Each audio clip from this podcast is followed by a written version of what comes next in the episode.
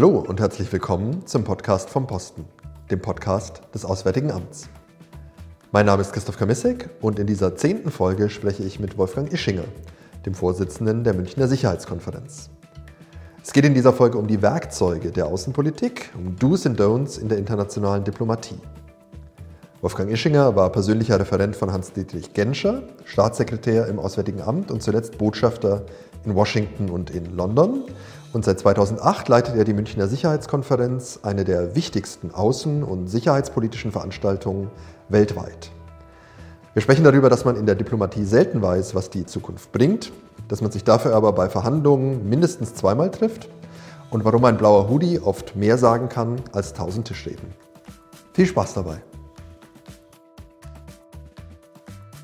Herr Schinger, vielen Dank, dass Sie sich die Zeit genommen haben für unseren Podcast vom Posten, wie wir ihn nennen. Ja, gerne. Wenn man einen Blick wirft auf Ihre, Ihre lange Karriere im diplomatischen Dienst, die in den 70er Jahren dann angefangen hat, ähm, fallen mir so zwei Sachen auf. Das eine ist die transatlantischen Beziehungen. Das war immer ein ganz wichtiges äh, Thema, das Sie begleitet hat. Sie waren, glaube ich, auch als Student in den USA und dann ähm, später auch als Botschafter und hatten da ganz viele Kontakte.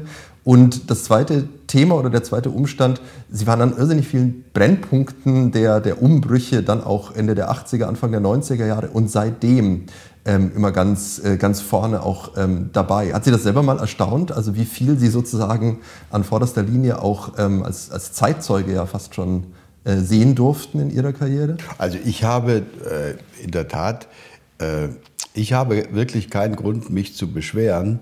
Ich habe eine unglaubliche Zahl von interessanten Aufgaben und Posten, wie man so schön sagt, äh, bekommen.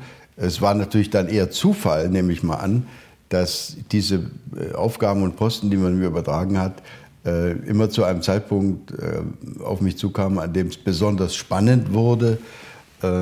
Ich war, ich war in der, in der Zeit des Umbruchs, in der Zeit hin zur Wiedervereinigung, Ende der 80er Jahre, war ich einer der engsten Mitarbeiter des damaligen Außenministers Genscher und habe viele der Vorgänge und Ereignisse äh, sozusagen aus nächster Nähe miterleben können. Das war überaus spannend. Und als ich dann Jahrzehnte später äh, Botschafter in, in Washington wurde und äh, gleich an meinem allerersten Arbeitstag 9-11 passierte, mit all den bekannten Folgen, eines dann, ich war ein, zwei Jahre später, eines erheblichen Zerwürfnisses zwischen Deutschland und den USA wegen des Irak-Konflikts.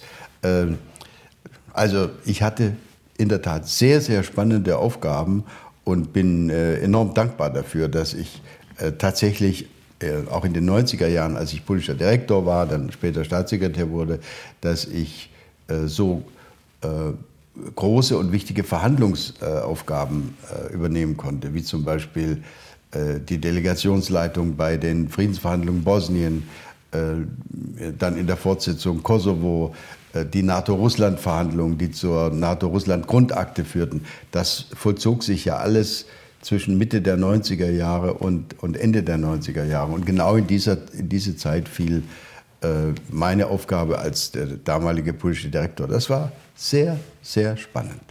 Sie haben eine Episode öfter erzählt und auch in Ihrem, in Ihrem Buch, das Sie äh, kürzlich veröffentlicht haben, nochmal beschrieben. Das ist die Episode mit den Botschaftsflüchtlingen. Äh, Sie haben damals 89 im September einen der Züge begleitet, die aus Prag die äh, DDR-Flüchtlinge dort ähm, dann in die Bundesrepublik gebracht haben. Das kann man also auch nachlesen. Wie, wie, sind Sie zu dieser Aufgabe gekommen? Ich glaube, Sie waren in der Zeit bei Genscher im Büro. Ja, das war, also das war ganz einfach. Es stellte sich heraus, nach nach dem äh, historischen Auftritt des damaligen Ministers Genscher in der Prager Botschaft äh, kam es ja zu dem, zu dem, zu dem, äh, äh zu der Eröffnung äh, und die Botschaftsflüchtlinge konnten alle ausreisen. Aber es stellt sich dann innerhalb von wenigen Tagen heraus, dass die Botschaft, äh, salopp gesprochen, schon wieder vollgelaufen war mit vielen Hunderten oder gar Tausenden von Flüchtlingen. Das heißt, wir haben bei einer Krisensitzung im Auswärtigen Amt festgestellt, das ist ja jetzt genauso schlimm, wie es vor acht Tagen war, als Genscher die äh, Reise angetreten hat. Was muss man denn jetzt wohl machen? Und dann wurde vom äh, damaligen Minister gesagt, es muss jetzt bitte eine Truppe von Freiwilligen sofort noch heute Nachmittag, wir, wir bitten äh, die Bundeswehr da ein Sonderflugzeug äh, zur Verfügung zu stellen. Und wir sind dann einige Freiwillige, die sich gemeldet haben, äh, nach Prag geflogen worden. Einige hatten noch nicht mal eine Zahnbürste dabei. Ich hatte, da ich ohnehin im Ministerbüro arbeitete, ich hatte immer so mein, mein Notköfferchen dabei mit dem Nötigsten für ein, zwei, drei Tage. Aus den ein, zwei, drei Tagen wurden dann vier oder fünf Tage, bis dann tatsächlich die Verhandlungen äh, erfolgreich abgeschlossen waren über den erneuten äh, äh, Auszug, äh, die, die erneute Ausreise der mehreren tausend Flüchtlinge. Und ich habe dann, genauso wie, wie die anderen Teilnehmer dieser Expedition, ich habe dann die Aufgabe gehabt, einen dieser Züge nach Westen zu begleiten. Das war schon sehr nervenaufreibend, weil wir natürlich alle nicht genau wussten, ob das gut gehen würde.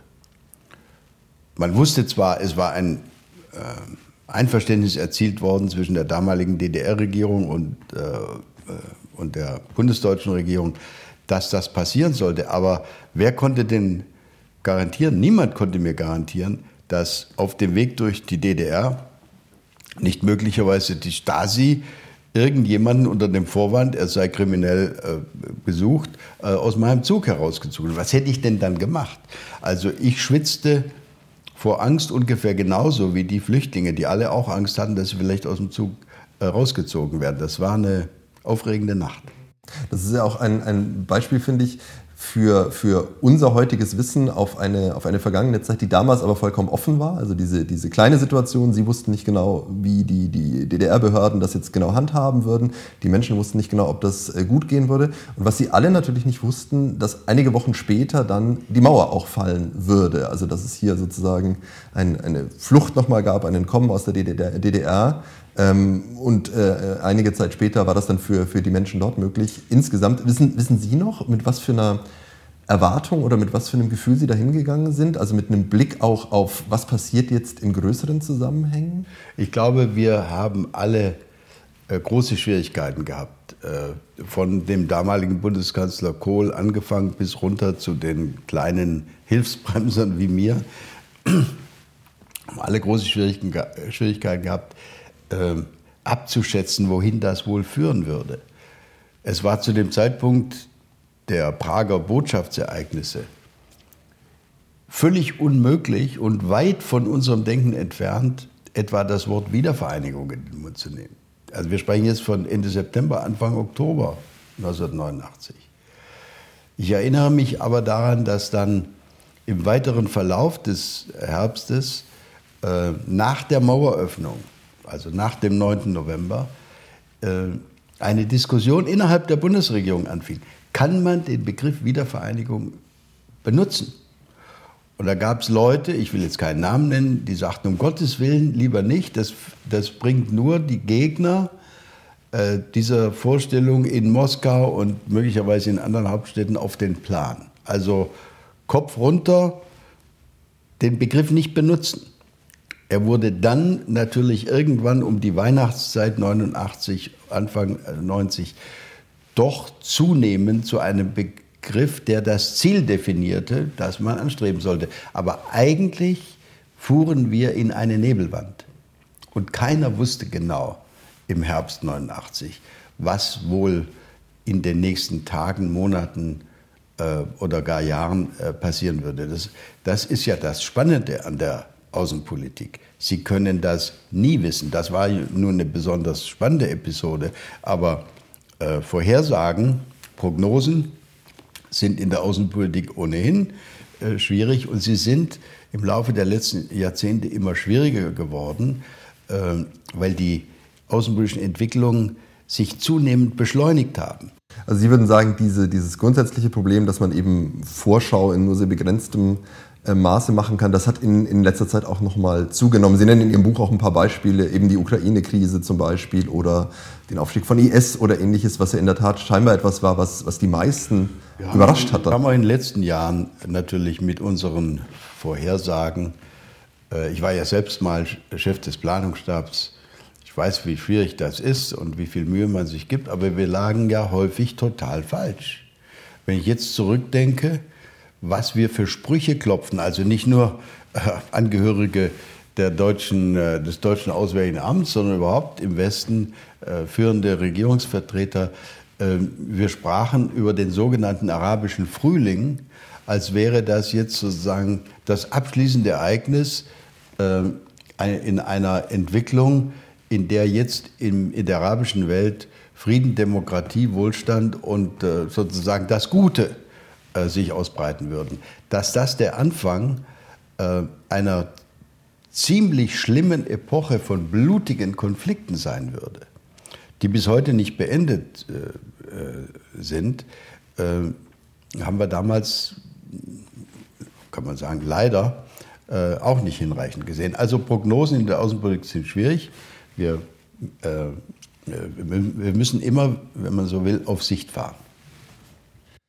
Ähm, eine Sache ist der, der Verlust von, von Prognosefähigkeit. Ich habe ein, einige andere Kapitel aus Ihrem Buch gelesen. Sie sprechen zum Beispiel auch über die, ähm, den Erweiterungsgipfel in Madrid 1997, wo es um die NATO-Erweiterung äh, ging. Und da gibt es eine interessante Episode, wo sie beschreiben, dass man sich nicht richtig einigen könnte. Es gab auch Dispute zwischen den USA und anderen über die Zahl der Länder, osteuropäischen, baltischen Staaten, die aufgenommen werden sollen in die NATO. Und sie reichen dann einen Zettel, glaube ich, nach vorne und da steht ein, ein Kompromiss drauf. Und das ist diese heute ganz bekannte und ganz selbstverständliche, äh, das selbstverständliche Vorgehen der verschiedenen Geschwindigkeiten sozusagen und der verschiedenen Runden.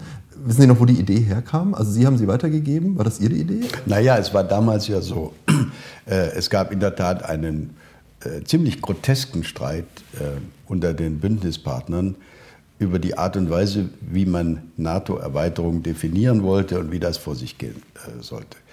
Äh, der damalige Bundeskanzler Kohl hatte sich in dieser Diskussion sehr zurückgehalten und hatte seine Minister dazu gezwungen, sich eigentlich nicht Farbe zu bekennen. Wir, wir hatten also eigentlich keine nach außen sichtbare Position. Wer aber eine klare Position hatte, waren die USA. Das ist heute alles vergessen. Die USA wollten eine möglichst geringe Zahl von neuen Mitgliedern aufnehmen. Ja, anders als man heute wohl denkt, waren die USA überhaupt nicht der, Drängler, der Drängler sondern die, äh, der damalige Präsident Clinton hatte große Sorge, dass der amerikanische Kongress, der Senat, äh, sich einer größeren Zahl von neuen Mitgliedern verweigern könnte. Er musste das ja ratifizieren lassen. Also die wollten maximal drei. Der französische Präsident wollte mindestens fünf. Also in jedem Fall das frankophone Land äh, Rumänien ist ja Mitglied der Frankophonie. Also Rumänien in jedem Fall äh, musste auch dabei. Dann gab es natürlich Länder wie Dänemark, die sagten ja, und was ist mit den Balten? Äh, Riesenstreit, konnte in der großen Halle nicht äh, gelöst werden. Dann wurde beschlossen, dass die Staats- und Regierungschefs nur von ihren Außenministern und ein oder zwei Beratern begleitet werden sollen. Also eine, eine Sitzung in restriktivem Format. Äh, und äh, das führte dann dazu, dass neben Kohl und dem Außenminister Kinkel nur zwei weitere Mitarbeiter hinter äh, dem Kanzler saßen. Dazu gehörte ich. Und wir haben uns dann tatsächlich überlegt, wie könnte denn zwischen diesen widerstreitenden Interessen, hier drei, dort fünf, was ist mit den Balten, wie könnte man denn eine Kompromissformel äh, formulieren? Und unser Kompromiss, den der Bundeskanzler dann vorlas und der tatsächlich den Durchbruch äh, äh, erlaubte, war schlicht und ergreifend die Idee, jetzt machen wir den Anfang mit drei, dann kann Clinton sagen, ich habe mich durchgesetzt.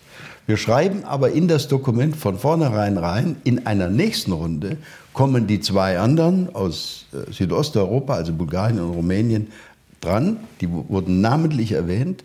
Und wir haben dann gesagt, wieder abgestuft, die Staaten des baltischen Raums, wir haben sie nicht mit Namen erwähnt, sondern die Staaten des baltischen Raums sind dann auch dran. Das war für Dänemark gut genug und für die Balten auch. Die sind ja inzwischen übrigens alle in der NATO. Also diese Formel, diese abgestufte Formel, drei jetzt, dann eine zweite Runde äh, und die dritte Runde sozusagen mit dem sogenannten baltischen Raum, äh, das war am Schluss für alle akzeptabel. Also ich glaube, wir können schon sagen, die deutsche Seite hat dadurch, dass sie sich lange überhaupt nicht festgelegt hatte, die Fähigkeit, einen Kompromiss vorzulegen. Diese Gelegenheit hat Bundeskanzler Kohl und, und Außenminister Kinkel gemeinsam sehr gut genutzt. Ohne diesen deutschen Kompromissvorschlag hätten wir wahrscheinlich noch tagelang gestritten.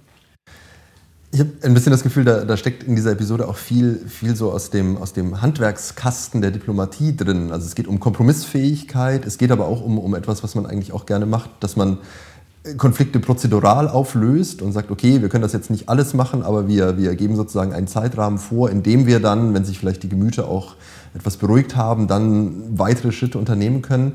Ist das etwas, also die Kompromissfähigkeit, aber auch dieses nach Lösungen suchen, etwas, was Sie heute vermissen? Naja, ich glaube, es ist äh, angesichts der großen Zahl, der gewachsenen Zahl von zum Teil ja sehr blutigen Konflikten, mit denen wir es heute zu tun haben, ähm, fast noch dringender notwendig, äh, dass man äh, immer daran denkt, dass es in der Diplomatie in der Tat erprobte Handwerksmittel gibt, dass es aber auch ein paar Grundsätze gibt, die man möglich, möglichst nicht vergessen sollte. Einer dieser Grundsätze lautet, in der Diplomatie trifft man sich meistens mehrfach im Leben. Und es ist einfach eine ganz schlechte äh, Methode, diplomatische Ziele zu verfolgen, wenn man glaubt, einen billigen Sieg dadurch erreichen zu können, dass man irgendeinen Gegner, Verhandlungsgegner, sozusagen äh, in die Ecke stellt, ihn erniedrigt, ihn zwingt, ein Ergebnis zu akzeptieren. Sie können sicher sein, wenn Sie das machen, in der nächsten Runde, die dann vielleicht drei Jahre oder fünf Jahre später kommt, werden diejenigen, die dieses Land zu vertreten haben, äh, äh jeden Versuch unternehmen, um dieses Mal äh, nicht äh, die Unterlegenen zu sein. Die werden jeden Versuch ihrerseits äh, versuchen auszubremsen. Und das ist äh, Teil der Kunst der Diplomatie. Äh, Allianzen zu schmieden, möglichst wenige äh, negative Emotionen zu verursachen und selbst bei den Verhandlungsgegnern das Gefühl zu erzeugen, ich habe es hier mit einem fairen Partner zu tun, mit dem kann ich mich auch nochmal zusammensetzen, weil der mit mir fair und gerecht umgeht, der will nicht ein Nullsummenspiel hier zu Ende führen, sondern der ist imstande und fähig, in Kategorien von Win-Win zu denken. Das ist jedenfalls nach meiner persönlichen Überzeugung, und ich hatte ja nun das Privileg und das Glück, an vielen Verhandlungsprozessen äh, teilnehmen zu können, äh, das ist ein ganz wichtiges Prinzip moderner Diplomatie. Also möglichst wenig dauerhafte Gegner zu schaffen. Die Veränderung des, des, Verhältnisses zu Russland, die Konflikte der letzten Jahre, das ist vielleicht einer der wichtigen Unsicherheitsfaktoren die Sie auch auf der, der diesjährigen äh, Münchner Sicherheitskonferenz mitdiskutiert haben. Ein anderer ist das Verhältnis zu den USA. Wir hatten schon darüber gesprochen, das transatlantische Verhältnis liegt Ihnen sehr am Herzen. Ich hatte gelesen, in, in einer Publikation, die Sie ähm, für die Sicherheitskonferenz immer herausgeben, sind die Deutschen gefragt worden, welche Spitzenpolitiker oder Staatenlenker Sie für, für positiv sozusagen halten, für einen positiven Einfluss auch für Deutschland. Und da sind die Zahlen der amerikanische Präsident 10 Prozent, Wladimir Putin 35 Prozent und der chinesische Präsident 30 Prozent. Das heißt, nur 10 Prozent der Deutschen glauben heute, dass der, die aktuelle amerikanische Führung auch gut für, für die Welt und gut für Deutschland ist. Schmerzt Sie das als, als Transatlantiker? Äh, ja, äh, ich finde das äh, in der Tat besorgniserregend.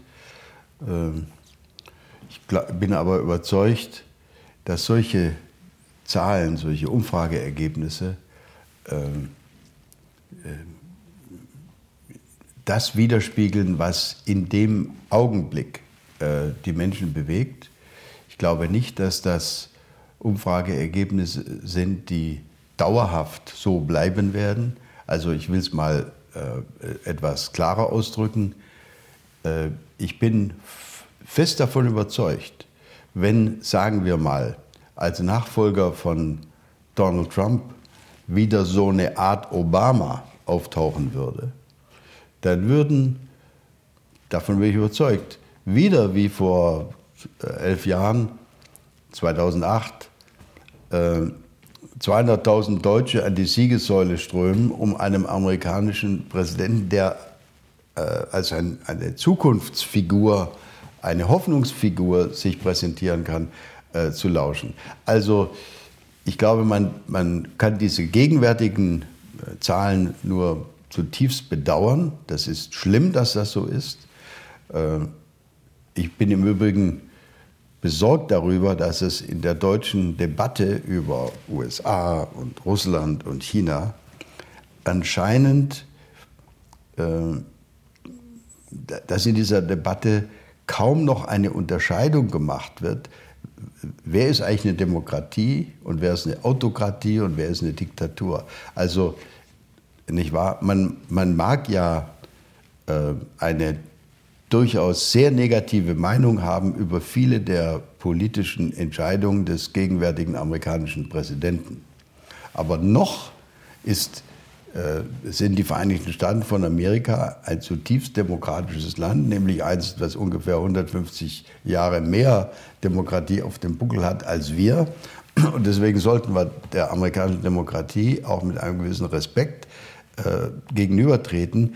Äh, Demgegenüber sind Systeme wie das in China oder auch das leider in, in Moskau äh, natürlich von ganz anderen äh, Leitideen und Vorstellungen geprägt. Also ich, ich würde mir wünschen, dass die Deutschen bei der, bei der, beim Nachdenken über, über USA, über Trump und Putin und Xi Jinping und so weiter imstande sind, den Unterschied zwischen demokratischen Partnern, äh, die Parlamente haben, die sich ihre parlamentarischen Rechte nicht nehmen lassen, äh, äh, und autokratischen Regierungen, dass man diese Unterscheidung tatsächlich vor Augen hat.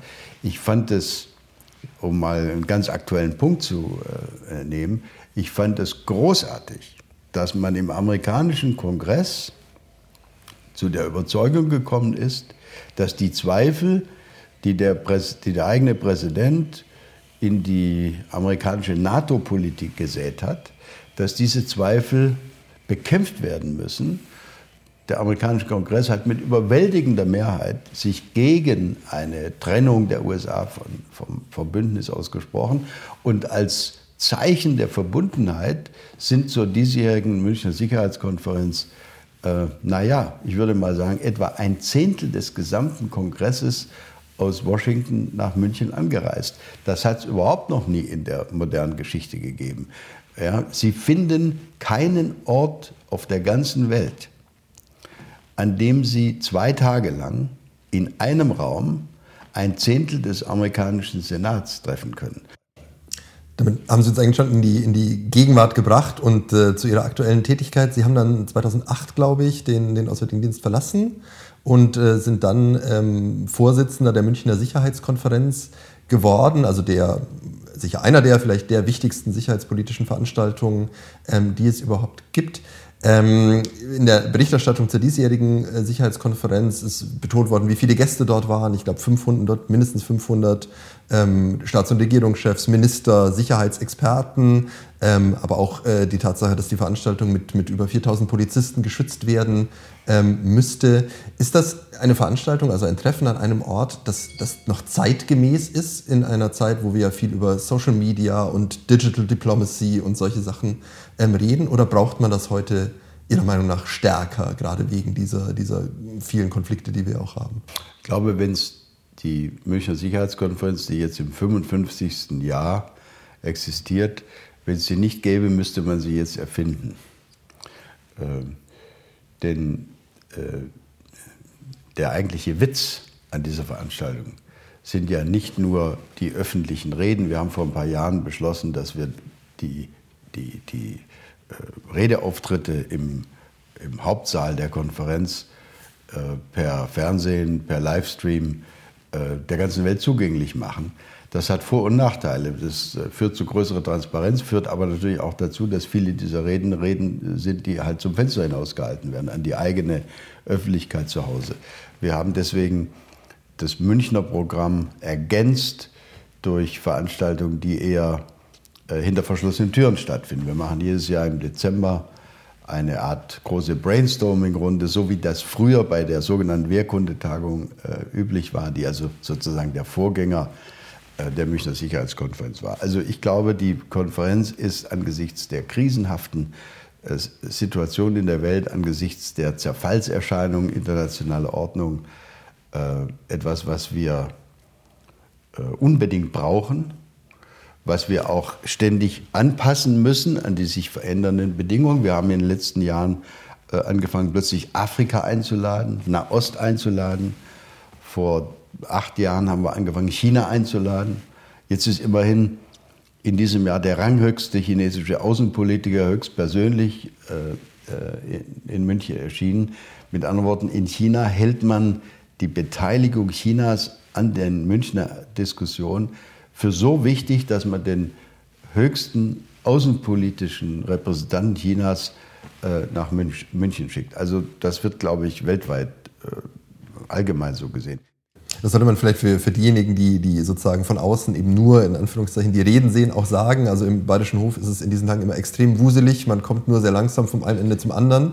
Ähm, aber man fällt auch ständig ähm, vielen Gestalterinnen und Gestaltern von Außen- und Sicherheitspolitik vor die, äh, vor die Füße und sieht dort die großen ähm, Namen. Das ist vielleicht noch ein, ein Thema, das sich so ein bisschen durchzieht oder das ich jetzt auch glaube zu erkennen. Das ist so ein bisschen die, die Rolle auch vom persönlichen Kontakt und persönlicher Begegnung ähm, in, in ihrer Karriere, aber auch in, in dem, wie sie vielleicht Diplomatie verstehen. Und damit wäre die, die, die Münchner Sicherheitskonferenz ja quasi ein, ein Forum, das sie genau dafür anbieten, dass man sich dann eben wirklich mal auch im kleineren, im vertraulichen Kreise eben wirklich sieht und, äh, und begegnet ähm, und das dann sozusagen der, der, der Community, den, den Sicherheitspolitikern ähm, hier in München auch, auch angeboten wird. Schauen Sie, bei den großen äh, formalen äh, Veranstaltungen, die jedes Jahr stattfinden. Also die Generalversammlung der Vereinten Nationen, der NATO-Gipfel, die Tagung des Europäischen Rats. Das sind alles Veranstaltungen, bei denen am Schluss irgendein Ergebnis präsentiert werden muss. Äh, entweder in Form von Resolutionen oder in Form eines Kommuniqués. Äh, da sitzen also Dutzende von Leuten dann an schwierigen Kommuniqué-Verhandlungen. Das Schöne an der Münchner Sicherheitskonferenz ist, es ist eine private Veranstaltung. Ich muss am Schluss nicht ein Ergebnis präsentieren. Äh, alle Energie aller Teilnehmer kann sich darauf konzentrieren, äh, diese Gelegenheiten zum Gespräch, zum Verhandeln, zum Austausch wahrzunehmen. Ich versuche, oder wir, mein Team, wir versuchen natürlich Gelegenheiten zu schaffen oder, wenn Sie so wollen, auch zu provozieren, die hoffentlich bei der einen oder anderen Krise einen kleinen Impuls nach vorne produzieren. Ich gebe mal ein Beispiel. In diesem Jahr habe ich viel, viel Zeit aufgewendet, um am Schluss, und das ist auch gelungen, eine Begegnung auf der Bühne zwischen dem serbischen Präsidenten Vucic und dem äh, Präsidenten des Kosovo, Hashim Taci, äh, zustande zu bringen. Äh, die Widerstände auf beiden Seiten waren erheblich das Argument lag ja auch auf der Hand. Wir haben, wir haben keine Einigung zu präsentieren, also warum, warum sollen wir uns das antun? Ich bin der Meinung, alleine die Tatsache, dass Sie sich da eine Stunde lang mit mir und dem äh, für Erweiterungsfragen zuständigen EU-Kommissar Johannes Hahn auf die Bühne gesetzt haben, vor einem überfüllten Saal, Alleine diese Tatsache für sich genommen ist schon ein interessanter und wichtiger und hoffentlich auch hilfreicher Schritt der Vertrauensbildung. Ähm, ähm, und deswegen haben wir bei dieser Konferenz auch versucht äh, zu sagen, Diplomatie kann Ergebnisse produzieren. Äh, das war ein Versuch äh, zwischen Serbien und Kosovo. Und wir haben äh, ja einen jährlichen Preis zu vergeben. Den haben wir nach reiflicher Überlegung an die beiden äh, Ministerpräsidenten von, äh, jetzt wie, es neuerdings heißt, Nordmazedonien und, und Griechenland vergeben, weil denen es gelungen ist, nach 27 Jahren eines unauflösbaren Namensstreits über den richtigen oder falschen Namen äh, des Landes, was jetzt Nordmazedonien heißt, äh, zu überwinden, trotz massiver innenpolitischer Widerstände in beiden Lagern, Äh, und ich denke, das ist ein wunderbares Beispiel dafür, dass, wie Diplomatie funktionieren kann, wenn man nur den richtigen Zeitpunkt sucht, wenn man mit dem nötigen politischen Willen rangeht und wenn man, und das ist in diesem Fall eben erfreulicherweise gelungen, wenn man einen Partner findet auf der anderen Seite, der ähnlich denkt. Über eine Szene würde ich, würde ich vielleicht noch ganz kurz sprechen, die auch fast um die Welt gegangen ist. Sie haben äh, ein, ein äh, Panel, ein Segment auf der diesjährigen Sicherheitskonferenz mit einem Europa-Hoodie eröffnet, mit einem blauen Kapuzenpullover mit dem Europa-Symbol drauf, ähm, was, was als, als visuelles Symbol auch sehr, sehr stark war. Also vielleicht auch ein, ein Werkzeug der, der, der Diplomatie, das da eingebracht worden ist. Äh, wollen Sie uns verraten, wie, wie Sie auf diese Idee gekommen sind? Naja, ich hatte äh, im Vorfeld dieser diesjährigen Konferenz schon die Vorstellung, dass gerade angesichts großer Zahlen von nicht-europäischen Teilnehmern es ein wichtiges, äh, eine wichtige Aufgabe sein würde, die Selbstbehauptung Europas, das Selbstbewusstsein Europas, die Existenz der Europäischen Union, die keineswegs vor dem Zerfall steht, trotz Brexit, äh, irgendwie vor Augen zu führen. Ich hatte deshalb über viele Monate versucht, leider ist das dann am Schluss doch schiefgegangen, einen gemeinsamen Auftritt von Frau Merkel mit Emmanuel Macron äh, zu zelebrieren. Macron musste dann kurzfristig absagen. Ich habe gestern, erst gestern seinen sehr, sehr netten, sehr persönlichen Absagebrief äh, bekommen. Der ist zwar schon vor elf Tagen unterschrieben worden, also kurz vor der Konferenz. Aber bis der bei mir auf dem Schreibtisch landete, dauert das eine Weile. Also immerhin hat es sich große Mühe gegeben, das zu begründen und sich zu entschuldigen. Aber damit war sozusagen die Möglichkeit, äh, dass diese beiden Spitzenländer Deutsch, äh, Deutschland und Frankreich äh, gemeinsam Europa zelebrieren, da war diese Gelegenheit nicht mehr gegeben. Und es war so, dass ich dieses Europa-Hoodie mit, mit dem Sternenring, wobei ein Stern fehlt, der ist auf der Rückseite, also auf dem Rücken drauf genäht. Äh, das hatte ich von meinem Sohn bzw. von meinem Enkel zu Weihnachten bekommen, als Weihnachtsgeschenk. Und ich hatte mir die ganze Zeit überlegt, wann kann ich das denn mal sinnvollerweise tragen? Und als sozusagen als Ersatz für den Merkel-Macron-Auftritt dachte ich, stelle ich mich einfach zur Eröffnung der Konferenz, da muss ich ein paar Worte sagen, fünf, zehn Minuten reden, stelle ich mich damit auf die Bühne, um den Punkt zu machen, wir sind Europa.